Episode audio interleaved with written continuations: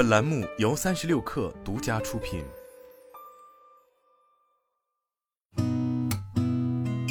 八点一刻，听互联网圈的新鲜事儿。今天是二零二四年二月一号，星期四，早上好，我是金盛。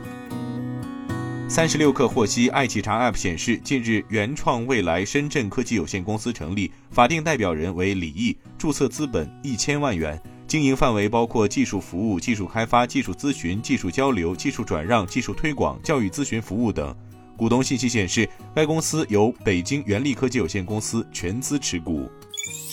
据财联社报道，针对近期关于智剑 S7 的相关舆论，奇瑞新闻发言人金一波一月三十一号昨天回应称，网上传言并不属实，双方合作顺利，高管离职也并非因为合作项目的原因。金一波表示，为了给用户提供最好的产品和服务，奇瑞与华为正在全力推进智界 S7 生产交付工作，已投入更多的资源，并将继续深化合作。持续为消费者带来具有卓越价值体验和领先智能化水平的智慧出行产品。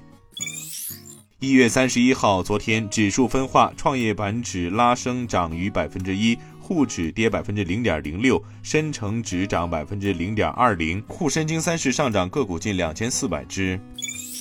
据新浪财经报道，特拉华州一位法官驳回了埃隆·马斯克五百五十亿美元的特斯拉薪酬方案。此前，该公司一位股东提出质疑。这一判决将令马斯克的财富大大缩水。一月三十号的决定意味着，继于五年前这位特斯拉的联合创始人获得历史上最慷慨的高管薪酬计划后，该电动汽车制造商的董事会将不得不重新提笔拟出新方案。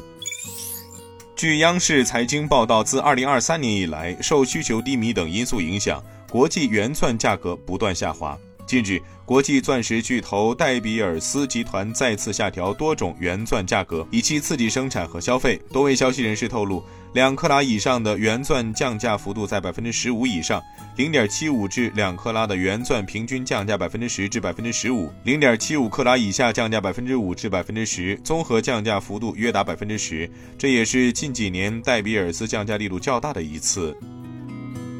今天咱们就先聊到这儿，我是金盛八点一刻，咱们明天见。